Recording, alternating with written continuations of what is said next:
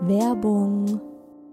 Leute, der Frühling ist da und ich habe richtig Lust auf satte Farben, die gute Laune machen.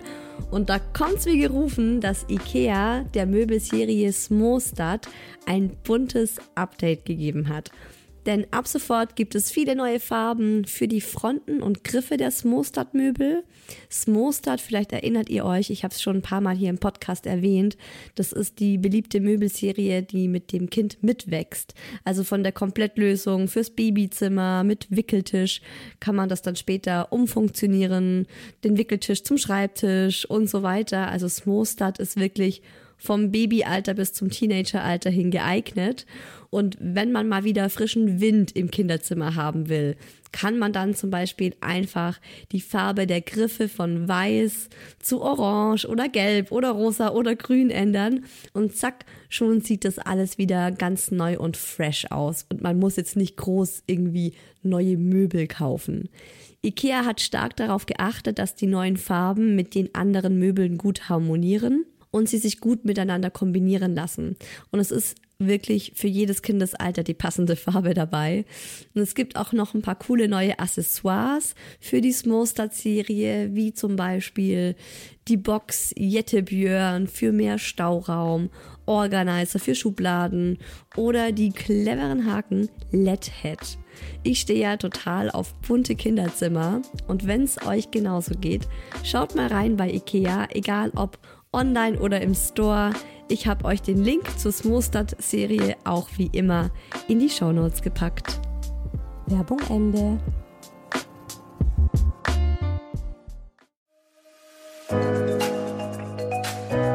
Herzlichen Glückwunsch, Sie sind schwanger. Hören Sie das? Das ist der Herzschlag Ihres Babys. Freue mich, dass ihr wieder zuhört bei Hi Baby, meinem Schwangerschaftspodcast. Ich bin Isa, mein Sohn Tim ist aktuell, und ich zitiere jetzt seinen Vater, ein Satansbraten. nee, also er ist ein Wirbelwind, der es faustdick hinter den Ohren hat. Und in diesem Podcast erzähle ich euch von meiner Schwangerschaft mit diesem kleinen Satansbraten. Heute gibt's mal wieder eine Folge à la macht nicht denselben Fehler, den ich damals gemacht habe. Beziehungsweise heute wird mal wieder richtig schön gelästert. Es geht um meinen Geburtsvorbereitungskurs und der war ziemlich kacke, um es mal ganz direkt zu sagen. Also ein ganz schöner Reinfall. Ich erzähle euch heute in der Folge, warum ich den Kurs so doof fand, auf was mein heutiges Ich bei so einem Kurs achten würde und was mein Freund über das Ganze denkt. Der war nämlich bei dem Geburtsvorbereitungskurs mit dabei. Hi Baby Hebamme Karin Dirks gibt euch zu dem Thema nicht nur alle harten Fakten, also wann sollte ich mit dem Geburtsvorbereitungskurs beginnen, wie lange geht der im Schnitt, sondern sie zählt auch noch auf, was es für verschiedene Kurse gibt worin da die Vor- und Nachteile liegen und sie weist auch nochmal auf etwas ganz Besonderes hin, das bei vielen in der Vorbereitung fehlt. Haha, wer hätte es gedacht? Bei uns hat es auch gefehlt in dem Geburtsvorbereitungskurs und woran deshalb ganz viele Paare auch nicht denken, was man aber unbedingt wissen sollte. Also ich bin generell ein Mensch, der gerne vorbereitet ist. Ich mag es zu wissen, was auf mich zukommt. Also wenn ich zum Beispiel in einen Film gehen will, dann schaue ich mir davor den Trailer an. Wenn wir auf der Arbeit eine neue Kollegin bekommen, dann google ich die erstmal. Und deshalb war es mir auch total wichtig, beziehungsweise es war gar keine Frage für mich, ob ich einen Geburtsvorbereitungskurs mache oder nicht. Es ist ja eigentlich keine Pflicht, also jede Schwangere kann sich das überlegen, ob sie das machen möchte oder nicht. Ähm, es ist sozusagen ein Angebot, das ja auch von den Krankenkassen, ich denke, in einem normalen Geburtsvorbereitungskurs fast vollständig oder vollständig übernommen wird. Nagelt mich da jetzt nicht drauf fest. Bei uns war es zumindest so, dass der komplett übernommen wurde von der Krankenkasse. Ich kenne auch äh, keine werdende Mama, die so einen Kurs nicht gemacht hat. Ich kenne aber ganz, ganz viele, die da total planlos rangegangen sind genauso wie ich. Man weiß erstmal gar nicht, dass es verschiedene Kurse gibt. Man hat keine Ahnung, auf was man bei dieser Kurswahl achten soll, beziehungsweise was heißt Kurswahl. Also bei mir ist es so abgelaufen, ich habe ähm, relativ früh meine Hebamme gefunden. Man weiß ja, Hebammenmangel in Deutschland, vor allem in den Großstädten. Deswegen habe ich mich ganz, ganz früh um eine Hebamme gekümmert. Und die kam dann zu uns und wir haben uns kennengelernt und sie hat dann auch gleich erwähnt, dass sie auch Geburtsvorbereitungskurse macht. Und ich habe mir dann nur gedacht, prima, alles klar, den machen wir bei dir. Jetzt haben wir schon einen Stressfaktor weniger. Im Nachhinein denke ich mir, hätte ich mich damit mal ein bisschen mehr beschäftigt. Ich habe den Kurs in der 28. Schwangerschaftswoche angefangen und war dann in der 33. Schwangerschaftswoche damit fertig. Äh, das konnte ich mir natürlich nicht aussuchen, sondern es ist so, dass diese Kurse einfach in einem bestimmten Rhythmus immer wieder stattfinden und dann muss man halt gucken, beziehungsweise die Hebamme hat mir dann auch direkt gesagt, das ist der Kurs, in den du reingehst, weil das ist der Zeitraum, der für dich in Frage kommt. Und so hat es bei mir eigentlich äh, ziemlich gut gepasst. Vom Gefühl her war es noch recht früh. Also das war ja wirklich äh, die Vorbereitung auf die Geburt. Und wenn du da mit der 28. Schwangerschaftswoche anfängst, ist es schon gedanklich noch sehr weit weg von einem. Aber ich habe mich trotzdem wahnsinnig auf diesen Kurs gefreut, beziehungsweise wir beide, also mein Freund und ich. Ich kann auch gar nicht so genau sagen, warum. Ich denke, dadurch wurde das Ganze nochmal konkreter. Also wir haben uns tatsächlich äh, zur gleichen Zeit am gleichen Ort mit der Schwangerschaft, mit dem Baby auseinandergesetzt. Und gerade wenn man noch arbeitet, finde ich, ist es eben doch nicht oft im Fokus, so dass man jetzt ein Kind bekommt, dass es jetzt gerade da ist. Und in diesem Kurs war es eben so wirklich, dass man sich intensiv auch nochmal mit dem Baby beschäftigt und ich glaube, das war das eine, worauf ich mich so gefreut habe. Einfach äh, auf diese gemeinsame Zeit. Zum anderen habe ich mich auch darauf gefreut, andere werdende Eltern kennenzulernen. Also bei uns war das so, dass wir im Freundeskreis die einzigen waren, die ein Kind bekommen haben. Also in meinem und auch in dem von meinem Freund. Wir hatten noch die Wahl von der Hebamme, uns zwischen einem Crashkurs und einem wöchentlichen Kurs zu entscheiden. Der Crashkurs war an einem Wochenende, also Samstag und Sonntag, so ein Intensivkurs. Und äh, der Wochenkurs, der ging sechs Wochen lang. Und äh, das war dann nochmal die Möglichkeit, dass man sagt, man geht da nur als Mama hin, als werdende Mama, oder eben man nimmt den Papa mit. Also das heißt, man nimmt den Papa mit. Das klingt jetzt wieder so passiv, als würde die Frau den Mann mitschleifen. Der Papa geht natürlich mit, also der ist natürlich genauso aktiv dann dabei wie die Mama. Und das war uns auch ganz wichtig, dass wir da zusammen hingehen. Man kann jetzt natürlich als Frau sagen, oh, ist mir irgendwie unangenehm, da muss der Typ nicht unbedingt mit. Ich kann das aber nicht nachvollziehen. Also ich finde, es ist so wertvoll, wenn der Partner weiß, was passiert, wenn er auch darauf vorbereitet ist dann kann er dich ganz anders unterstützen, er kann dir helfen. Und mir hat das total Sicherheit gegeben, zu wissen, er ist genauso vorbereitet wie ich. Wir haben uns dann für einen wöchentlichen Kurs entschieden, und zwar aus einem ganz bestimmten Grund. Wir wollten andere werdende Eltern kennenlernen. Und da dachten wir, ist es besser, wenn man sich öfter sieht, als jetzt nur einmal am Wochenende. Vielleicht kann man nach dem Kurs mal abends zusammen essen gehen und dann entwickelt sich vielleicht auch schon die erste Freundschaft daraus. So zumindest die Theorie. Der Kurs war ganz bei uns in der Nähe und ich habe mir das damals auch so romantisch ausgemalt, dass mein Freund und ich dann zusammen mit dem Fahrrad hinradeln können an einem lauen Frühlingsabend. Die Realität sah dann so aus, dass wir direkt nach der Arbeit hingehetzt sind. Die Kurse fangen meistens recht früh an. Unserer ging um 18 Uhr los. Da mussten wir beide früher aus der Arbeit. Also nix mit gemeinsam hinradeln. Ich kam meistens zu spät, völlig gestresst, völlig verschwitzt. Mein Freund war schon da und ich weiß noch genau, wie ich zum ersten Mal in diesen Gymnastikraum rein bin, wo der Kurs stattgefunden hat.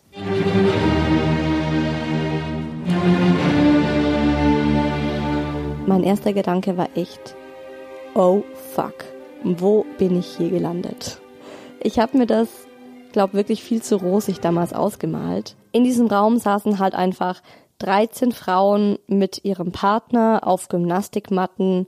Der Raum hat nach Käsefüßen gestunken, das Licht war so schummrig, dass man sich gar nicht richtig erkennen konnte. Aber was ich da so an Umrissen von den anderen Frauen gesehen habe, waren halt einfach 13 Schlaftabletten. Bei keiner einzigen habe ich mir gedacht, oh, die sieht ja sympathisch aus. Das waren halt alles so Frauen, wo ich dann dachte, die gehen ja alle zum Lachen in den Keller. Und so war auch die Stimmung.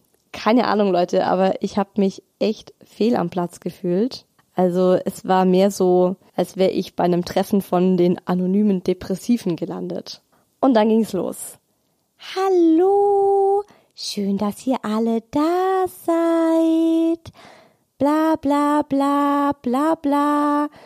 Also im Grunde hat die Hebamme diese kompletten 14 Stunden, die der Kurs insgesamt ging, gelabert. Es war Theorie, Theorie, Theorie. Wir haben einmal für zehn Minuten eine Atemübung gemacht und einmal haben wir auch eine Viererübung gemacht. Das heißt, da hatten wir dann die Möglichkeit, mit anderen Kursteilnehmern in Kontakt zu treten. Wir konnten dann entweder das linke Paar nehmen oder das rechte Paar und wir dachten so, okay, Pest oder Cholera.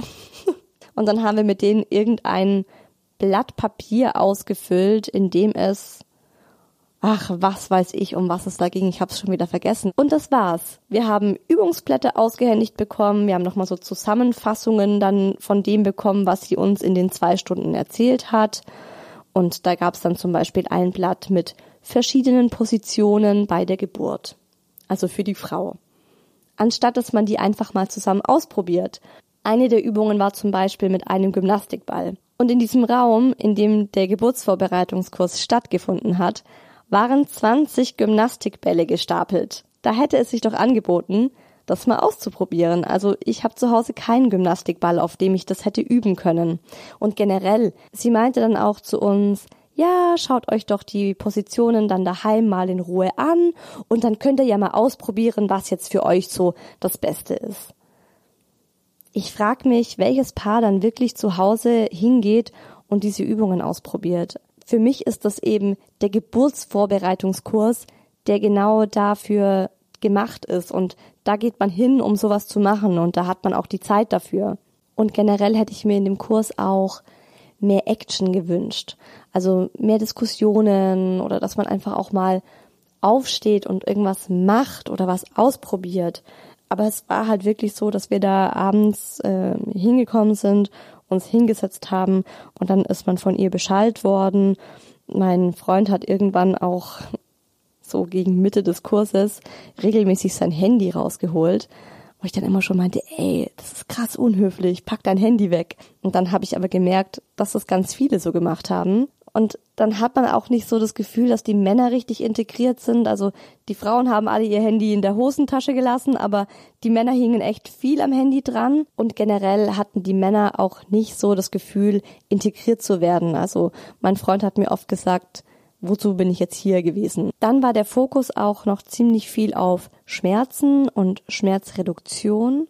Für mein Empfinden war das ein bisschen viel Angstmacherei. Ich finde diese Sachen, also was es an Schmerzmittel gibt und äh, was man da für Optionen hat, das bespricht das Krankenhaus sowieso mit einem. Und für mich war es doppelt blöd, weil ich dann auch ein paar Sachen gehört habe, die es gibt, die es in meinem Krankenhaus gar nicht gab. Und ich habe äh, mich im Krankenhaus, ich glaube, in der 20. Schwangerschaftswoche schon angemeldet weil man ja auch äh, als Schwangere Angst hat, dass man nicht in sein Wunschkrankenhaus dann reinkommt. Ich habe dann später im Krankenhaus auch nochmal so ein Gespräch gehabt und dann gemerkt, okay, die haben jetzt nur die und die Option zur Schmerzreduktion. Also zum Beispiel hatten die kein Lachgas und dann ging es im Geburtsvorbereitungskurs aber auch viel um Lachgas und ich dachte mir eigentlich, hm, Lachgas klingt ganz cool. Also das war für mich nicht so wirklich cool, diesen Fokus auf diesen ganzen Schmerzgeschichten zu haben. Als der Kurs dann vorbei war, habe ich mich minimal besser vorbereitet gefühlt als vor dem Kurs. Also ich war echt desillusioniert, weil wir da nur rumgehockt sind und zuhören mussten. Und ich habe es mir einfach viel aktiver, viel lustiger vorgestellt. Ich habe eben auch gedacht, dass man andere Leute kennenlernt. Ich meine, gut, die Schlaftabletten sind halt sofort nach dem Kursende auch zu ihren Autos geschlürft und verschwunden. Ja, und der Kurs war auch immer schon 20 Minuten früher zu Ende als eigentlich angegeben. Und ich finde, das sagt auch schon vieles. Sie hat dann oft gefragt, gibt's jetzt noch Fragen? Dann hat man so in die Runde geguckt. Niemand hatte noch irgendeine Frage und dann hat sie gemeint, ja, dann machen wir heute eben schon ein bisschen früher Schluss. Am Ende hatten wir zehn Blätter in einem Schnellhefter beisammen, die ich nie wieder angeschaut habe. Wobei, doch, das Blatt mit den Infos, was muss in die Krankenhaustasche. Das habe ich mir tatsächlich nochmal rausgekramt und angeschaut. Aber ganz ehrlich, die Infos kriegt man auch überall im Netz oder in Schwangerschaftsbüchern, auf Mama-Blog. Also dafür hätte ich jetzt wirklich nicht in den Kurs gehen müssen. Aber bevor ich jetzt hier weiter abhate und über diesen Kurs herziehe, erzählt euch noch mein Freund, wie er den Kurs fand. Und danach erzähle ich euch, und danach gibt's von mir noch die eine gute Sache, die dieser Kurs zustande gebracht hat und wie ich mich dann auch selbst auf die Geburt vorbereitet habe. Ich habe mich ja riesig gefreut auf unseren Geburtsvorbereitungskurs, muss ich sagen. Und äh, umso größer war die Enttäuschung, weil es war halt ein richtiger Fail. Also ich fand den Geburtsvorbereitungskurs langweilig, nur bedingt sinnvoll und unsere Hebamme hat auch sehr inkompetent auf mich gewirkt. Kannst du noch konkret irgendwas ausmachen, was dich besonders genervt hat oder was du dir gewünscht hättest, was sie hätte anders machen sollen? Es war bei uns halt sehr, sehr passiv. Es war zwar paarweise, aber wir haben kaum miteinander irgendwas zusammen gemacht. Also sowohl du und ich als Paar. Ich erinnere mich da nur an eine einzige Massageübung oder so, die wir gemacht haben. Und auch weder mit den anderen Paaren. Ich habe mir das alles so ein bisschen sozialer vorgestellt. Das war ziemlich asozial, muss ich sagen. Ja, du bist dahin, hast dich hingehockt, hast auf die Uhr gestarrt und zugehört und das war einfach ziemlich langweilig. Ich war sehr enttäuscht. Ich glaube, was auch das große Problem bei uns war, war, dass ähm, wir die Hebamme einfach auf eigene Faust gesucht haben und im Internet irgendwie gefunden haben und da jetzt nicht irgendwie nach Empfehlungen gegangen sind. Da würde ich wirklich jedem Paar ans Herz legen. Erkundigt euch vorher sehr gut über die Hebamme beziehungsweise die den Kurs leitet, genau, meinst du? Hm. Genau, beziehungsweise über den Kurs im Allgemeinen, wenn er jetzt nicht von der persönlichen Hebamme geleitet wird, wie der ist und ähm, macht das auf Empfehlung, weil das würde ich beim nächsten Mal auf jeden Fall machen, wenn es ein nächstes Mal gibt. Ja, da sind wir mal einer Meinung. Das war einfach nix. Wahrscheinlich war es auch eine Mischung aus allem. Also diese Trantüten, die im Kurs waren, vielleicht hatte ich da auch einfach Pech. Die Kursleiterin, die war halt einfach auch nicht motiviert. Ich finde, das hat man gemerkt. Man hat so das Gefühl, okay, die will einfach auch nur endlich Feierabend haben und nach Hause. Und ich habe am letzten Tag dieses Kurses, also in der letzten Stunde, noch einen letzten verzweifelten Versuch gestartet. Ich habe ein Blatt Papier rumgehen lassen und da konnten sich alle Mamas draufschreiben, die Lust hatten, eine WhatsApp-Gruppe zu gründen. Ich bin eigentlich überhaupt kein WhatsApp-Gruppen-Fan. Aber ich war im Mutterschutz und ich kannte keine andere Schwangere. Und ich muss sagen, ich habe dadurch tatsächlich eine richtig gute Freundin gefunden. Die ist mir im Kurs gar nicht richtig aufgefallen, lag aber auch daran, dass sie immer komplett am anderen Ende des Raumes war, sozusagen schon im Schatten von diesem Schummerlicht. Und wir haben angefangen, uns zu schreiben, uns dann mal getroffen, zuerst im Mutterschutz, dann später mit den Babys, stillend oder schlafend im Café, zum Mittagessen, zum Spazierengehen. Inzwischen treffen wir uns ganz viel an Spielplätzen. Also wir sehen uns immer noch regelmäßig und Sie hätte ich ohne den Kurs nicht kennengelernt, also kann man sagen, war er doch für was gut. Als der Kurs dann rum war, war ich eben schon im Mutterschutz, beziehungsweise ich habe Resturlaub noch vorne dran gehängt. Ich war auf jeden Fall nicht mehr auf der Arbeit. Ich saß dann so daheim und dachte mir, okay, Isa, das fühlt sich irgendwie noch nicht gut an. Ich habe mich nicht ausreichend vorbereitet gefühlt für diese Geburt. Also irgendwie, es war so, als hätte ich nur so einen halben Filmtrailer gesehen. Ich habe dann angefangen, mich im Netz durchzulesen, einfach mal zu recherchieren, was gibt's noch für Möglichkeiten, um sich vorzubereiten auf das Baby, auf die Geburt. Also ich hatte vor allem so, ja, ab, man kann sagen, ab der 36. Schwangerschaftswoche, so einen Monat vor Termin, hatte ich wirklich dieses intensive Bedürfnis, mich mit allem, was jetzt nach der Geburt passiert, aber auch eben mit der Geburt auseinanderzusetzen. Und ich habe dann echt viel gemacht und gemerkt, dass ich total der Typ für Hypnobirthing bin. Habe ich ja auch schon mal erzählt in Folge 13. Das war einfach was, das hat mich persönlich am meisten angesprochen. Ich habe mir dann ein Buch dazu gekauft, habe das gemeinsam mit meinem Freund gelesen, jeden Abend im Bett ein Kapitel. Ich habe dann auch äh, von Jennifer Wolf, die ich ja auch in Folge 13 interviewt habe, den Hypnobirthing Geburtsvorbereitungskurs gemacht. Das war ein Online-Kurs, den konnte ich von zu Hause aus machen. Am Ende habe ich dann tatsächlich auch jeden Tag eine kleine Schwangerschaftsmeditation gemacht. Was ich damit sagen will, nehmt das selbst in die Hand. Gebt euch nicht zufrieden mit dem erstbesten Kurs, den ihr findet, sondern wirklich erst dann, wenn ihr für euch das Gefühl habt, jetzt passt es und jetzt kann die Geburt auch kommen. Und im Bestfall passiert euch das erst gar nicht, dass ihr in so einem schlechten Kurs landet, sondern ihr informiert euch vorab, lasst euch den Kurs empfehlen, erkundigt euch. Also im Nachhinein ärgere ich mich über mich selbst, dass ich da so blauäugig war und irgendwie sofort gesagt habe, ja, alles klar, wir gehen in den Kurs von dir und ich habe mich überhaupt nicht richtig erkundigt, was in dem Kurs passiert, was einen guten Kurs von einem schlechten unterscheidet oder was mir auch wichtig ist, was in dem Kurs vorkommen soll. Und wer weiß, vielleicht landet ihr dann gar nicht bei so einem stinknormalen Geburtsvorbereitungskurs, sondern bei einem MBCP-Kurs. Was das ist und was ihr noch über Geburtsvorbereitungskurse wissen solltet, das hört ihr jetzt von Hi Baby Hebamme Karen Dirks.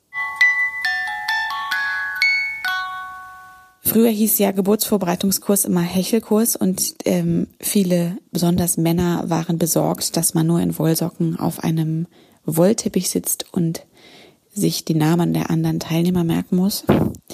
Das ist nicht mehr ganz so. Auch der Geburtsvorbereitungskurs hat sich ein bisschen verändert in den letzten Jahren oder Jahrzehnten. Erstmal muss man sich fragen, was für eine Kursart man machen möchte oder beziehungsweise wie diese 14 Stunden, die ein Kurs immer hat, wie die aufgeteilt sind. Das heißt, viele machen einen Crashkurs am Wochenende, meistens zweimal sieben Stunden, was dann mit dem Partner ist. Oder machen einen Wochenkurs, der über vier Wochen oder über sieben Wochen geht. Dann hat man einmal die Woche abends meistens zwei Stunden einen Termin oder drei. Oder sie machen einen Einzelfrauenkurs oder sie machen einen Einzelfrauenkurs mit zwei, drei Partnerabenden. Das ist also die erste Frage, die man sich einmal stellen muss. Und immer ungefähr um die 34. Woche sollte man fertig sein. Das heißt, den Crashkurs kann man in der 34. Woche machen. Und wenn man diese Wochenkurse hat, muss man dementsprechend eher anfangen. Gerade in Sommerferien und Weihnachtszeiten kann sich das ein bisschen verschieben, weil es nicht Kurse gibt, die immer vielleicht genau passen. Wenn man diese Frage sich dann beantwortet hat, kann man schauen, was es für Kurse gibt. Die meisten Kurse sind im Inhalt relativ ähnlich. Es gibt Vorgaben oder Ideen auch von dem Qualitätsmanagement her, was ungefähr in so einem Kurs drin sein sollte. Es geht immer darum, nochmal die Schwangerschaft zu beleuchten und die Endzeit der Schwangerschaft ein bisschen aufzuklären oder darüber zu sprechen. Dann natürlich ganz, ganz viel um Geburt. Wie fängt die an? Was ist ein Blasensprung? Wann fährt man in die Klinik? Was sollte in die Tasche, die damit kommt? Wie ist das überhaupt in der Klinik? Wie lange kann das dauern? Was sind Wehen? Wie sind Wehen? Was mache ich da? Darf ich essen, trinken? Was passiert überhaupt in diesen ganzen Stunden, die man da vielleicht zusammen verbringt? Dann geht's natürlich auch direkt auf die Geburt. Welche Phasen hat es? Wie kommt das Kind durchs Becken? Wie dreht sich der Kopf? In manchen Kursen ist dann ein sehr großer Fokus auf Medikamente und Pathologie, also auf die Dinge, die schiefgehen können oder auf Notfälle. Das ist sehr verschieden, wie Hebammen das handhaben, ob sie den Fokus eher auf das gesunde Normale legen oder auf das, was vielleicht passieren kann. Das ist auch manchmal sehr kursabhängig, je nachdem, welche Fragen kommen. Und das ist verschieden, wie Frauen oder Familien oder Paare das wahrnehmen, ob ihnen das hilft, vorher aufgeklärt zu sein oder nicht. Und da kann es in beide Richtungen dann halt Abweichungen geben und leider auch dass man es als nicht positiv wahrnimmt, zu wissen, was alles schiefgehen könnte. In manchen Kursen ist dann ähm, noch ein Fokus auch auf das Wochenbett und das Stillen. Das Wochenbett ist die Zeit nach der Geburt. Und das ist eigentlich ganz gut, wenn man auch darauf vorbereitet ist, weil die Geburt ist ein relativ konkreter Zeitrahmen innerhalb von Stunden bis ein, zwei Tagen. Und das Wochenbett geht ja 40 Tage wovon zehn das Frühwochenbett sind. Und da passiert emotional ja nochmal eine sehr große Achterbahnfahrt. Da vorbereitet zu sein, das ähm, finden viele Paare ganz gut und das vermissen sie, wenn das im Kurs meistens gar nicht besprochen wird und auch auf das Stillen einzugehen hat durchaus Vorteile. Dann gibt es natürlich auch noch ein paar besondere Kurse, nenne ich das jetzt mal. Zum Beispiel, wenn man das zweite oder dritte oder vierte Kind bekommt, dann sind das oft nochmal Kurse, wo man sich als Paar vielleicht auch mehr Zeit nehmen kann, Meistens massiert man sich dann ein bisschen mehr oder wiederholt nur kurz das Geburtsgeschehen und ist nicht mehr so vertieft in diese ganzen Dinge und hat dann vielleicht eher den Fokus darauf, wie man mit Geschwisterkindern umgehen kann oder wie sich das Familienleben verändert. Dann gibt es noch die Möglichkeit, sich auch ein bisschen alternativer, nenne ich es jetzt mal, vorzubereiten. Zum einen gibt es da die Möglichkeit des Hypnobirthings. Das heißt also, man hypnotisiert sich wie selber unter der Geburt. Das muss man allerdings wirklich vorher lernen und üben. Und da kann man spezielle Kurse belegen. Wer da Interesse hat, findet eine andere Sache, die in Deutschland noch gar nicht so sehr bekannt ist, aber in England und den USA ist die achtsame Geburtsvorbereitung, die MBCP heißt, Mindfulness Based Childbirth and Parenting. Und in dieser Variante oder in diesem Kurs geht es darum, dass man tatsächlich einen normalen Geburtsvorbereitungskurs integriert hat. Der wird also meistens auch von Hebammen geleitet und zusätzlich aber noch einen MBSR-Kurs hat. Das heißt, eine achtsame Stressreduktion auf Deutsch übersetzt. Und tatsächlich glaube ich persönlich, dass das eine unglaublich kostbare Möglichkeit ist, sich sowohl auf die Geburt als auch auf die Zeit danach vorzubereiten, weil man hier durch ganz viele Meditation und Achtsamkeitsübungen lernt, dass Zeit völlig irrelevant wird, sowohl unter der Geburt als auch im Wochenbett, dass es keine feste Struktur mehr gibt, dass man sich total darauf einlässt, in diesem Moment zu sein, weil keiner weiß, was im nächsten passiert und dass man damit gut ist und dass man wirklich versucht, dieses, was wir alle in unserem Alltag haben, zu wissen, wann was ist. Alles ist planbar, alles ist überschaubar, dass man damit lernt umzugehen. Und das haben wir ja kaum noch. Das ist ein unglaublich wertvolles Tool, um da gut durchgehen zu können. Und ich kenne einige Familien, die sich so auf die Geburt und die Zeit danach vorbereitet haben und die sagen durchweg alle, dass wirklich diese Information, die man hat, das ist das Becken, das ist das Kind, so dreht sich das durch, das ist toll und das ist auch gut zu wissen vorher. In der Geburt selber interessiert das keinen mehr. Da erklärt zur Not auch die Hebamme nochmal, was jetzt gerade wie passiert. Aber diese Möglichkeit, sich in diese Wehe hineinzubegeben und das so anzunehmen, wie es gerade ist, das ist das, was einen da gut durchbringt. Was ich persönlich oft noch mit den Familien, Paaren und Frauen bespreche, ist eigentlich diese besondere Situation, die wir inzwischen in den Kreissälen haben, jedenfalls wenn man in der Klinik gebärt, dass es sein kann, dass man sehr, sehr viel alleine ist. Und das ist ein Punkt, der in manchen Kursen gut besprochen wird und in manchen fast gar nicht, dass man sich wirklich darauf einstellen muss oder müsste, dass man die Geburt zum Teil fast wie alleine macht. oder halt als Paar zusammen. Und dass das aber gar nicht so schlimm ist, weil auf das Medizinische achtet das Personal immer. Was halt fehlt aufgrund des Zeitmangels und des Personalmangels in den meisten Kliniken, ist diese persönliche Betreuung, dass man dasteht und wirklich eine Stunde mit den Frauen atmen kann, massiert, die Hand hält, zusammen auf die Toilette geht. Diese ganzen Dinge, die eigentlich so schön und so, so wichtig sind, die fallen an manchen Tagen einfach weg. Und dann ist es gut, eine Begleitperson zu haben, die das mit einem machen kann. Man bereitet sich so viel vor und hat vielleicht auch so viel Angst vor der Geburt. Dabei seid ihr für diesen Job auserwählt worden. Ich meine, ihr habt das Kind bis jetzt in euch getragen. Es ist euer Kind. Wieso solltet ihr es nicht auf die Welt bringen können? Selbst wenn das Baby in Beckenendlage liegt und es euer erstes Kind ist. Tim lag, wie die Ärzte das ausdrückten, von Anfang an in Beckenendlage. Also das bedeutet mit dem Popo unten und mit dem Kopf nach oben, wobei ja eigentlich der Kopf unten sein soll, weil Babys ja für gewöhnlich mit dem Kopf vorangeboren werden. Und ich habe mich tatsächlich auf eine Geburt in Beckenendlage vorbereitet. Also ich war wild entschlossen, den Tim zur Not auch mit dem Arsch zuerst auf die Welt zu bringen. Aber natürlich habe ich gleichzeitig auch alles versucht, damit der kleine Muck sich dreht. Die ganze Geschichte dazu mit allen Infos zu Beckenendlage und den Möglichkeiten, die man als Mama hat, das Kind dann doch noch zu drehen, hört ihr bei Hi Baby in zwei Wochen, also übernächsten Sonntag. Bis dahin, liebe werdende Mamas und wer sonst noch alles zuhört. Macht's gut und wir hören uns in zwei Wochen zu einer neuen Folge von Hi Baby, dem Schwangerschaftspodcast.